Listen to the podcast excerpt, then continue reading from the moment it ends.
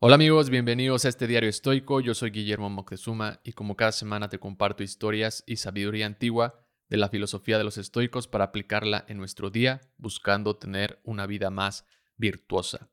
La riqueza es también una de las formas que a veces malamente solemos darle valor al tratar de una u otra forma a las personas. Vemos en la acumulación de riqueza una idea de felicidad, al que las personas aspiran, pues tienen la idea de que entre más cosas y más riquezas tengas, más feliz y valiosa será tu vida. Por ese mismo camino nos encontramos a la fama, porque el dinero la mayoría de las veces sirve como medio para tener la atención de las personas buscando su validación. Los estoicos veían en esta idea una gran ironía, pues observaban cómo las personas que acumulaban mayor riqueza solían ser más infelices. Musonio Rufo, uno de los estoicos romanos, apunta que al aspirar a tener mucho dinero, no nos permitirá vivir sin aflicciones, ni nos consolará en la vejez, es cierto que puede darnos flujos y diversos placeres en todos los sentidos, pero no te quitará la tristeza o la aflicción que la naturaleza te ponga enfrente. Es cierto también que el dinero es un medio, una herramienta que si la tienes a tu disposición tendrás que aprender a usarla correctamente, pero nunca hacer del dinero el fin y el objetivo de tu vida. Epicteto escribe que es mejor morir de hambre y sin miedo ni angustia que vivir irritado en medio de la opulencia. ¿Cuántos nombres o conocidos se te vienen a la mente porque sabes que aún y con todo su dinero no son felices o peor aún son más infelices por consecuencia de querer más. Están los que se pelean por la herencia, los que se endeudan por comprar lo que está de moda para llamar la atención, el que engaña a otros para su beneficio monetario, las parejas que discuten por querer o tener más. Ejemplos hay muchos, pero te voy a compartir uno muy especial que me contó mi abuelo un día. El siguiente audio que vas a escuchar es un fragmento de una conversación que tuve con él para este podcast un año antes de su fallecimiento.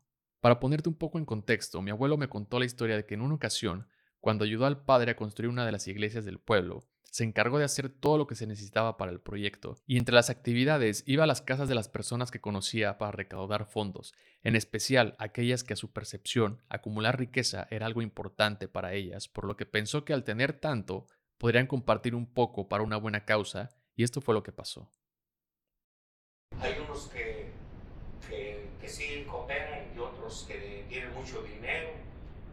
Un uno de los casos que me pasó, nos pasó, perdón, nos pasó a nosotros con esos señores, que un día llegamos a, un, a, un este, a una casa a solicitar esa ayuda.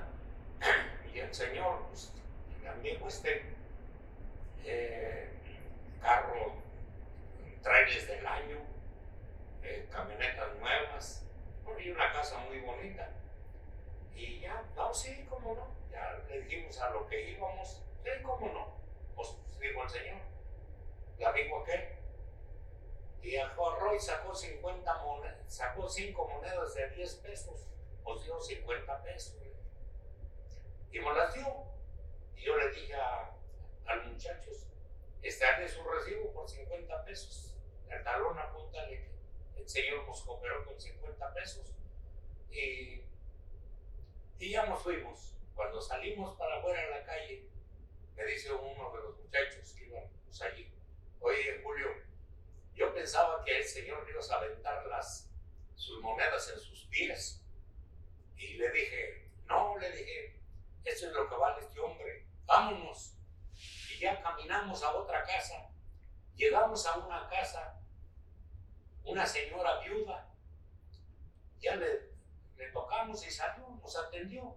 Ya le dijimos a íbamos. Sí, como no dice, espérense, ahorita.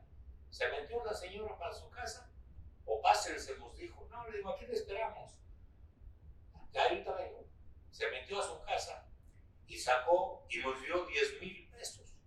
Le dije a los muchachos, cuando esa señora nos dio los 10 mil pesos, le digo, ya ven que, que no toda la gente es mala.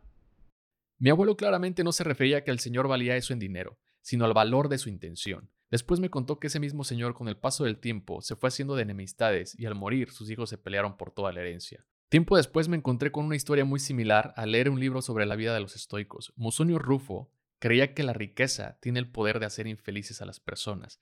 Si quieres que alguien sea realmente miserable, cúbrelo de riquezas, dijo Musonio Rufo, pues en una ocasión le dio dinero a un hombre que se presentaba como filósofo, y cuando le dijeron que ese hombre era un impostor y que en realidad engañaba a la gente, para usar el dinero en sus vicios y placeres, Musonio Rufo no le quitó el dinero, dejó que se lo quedara y con una sonrisa dijo que si de verdad ese hombre era una mala persona, entonces merecía el dinero. Esto no quiere decir que los estoicos desaprobaban el uso de dinero y las riquezas, como lo hacían los cínicos, su escuela rival. De hecho, Séneca fue uno de los estoicos más ricos y la mayoría de los estoicos siempre estuvieron cerca de los emperadores y personas importantes en Roma. ¿Cuál era entonces la forma? ¿Cuál era la medida que tomaban los estoicos respecto a la riqueza? En realidad era muy simple, la aceptación y la moderación.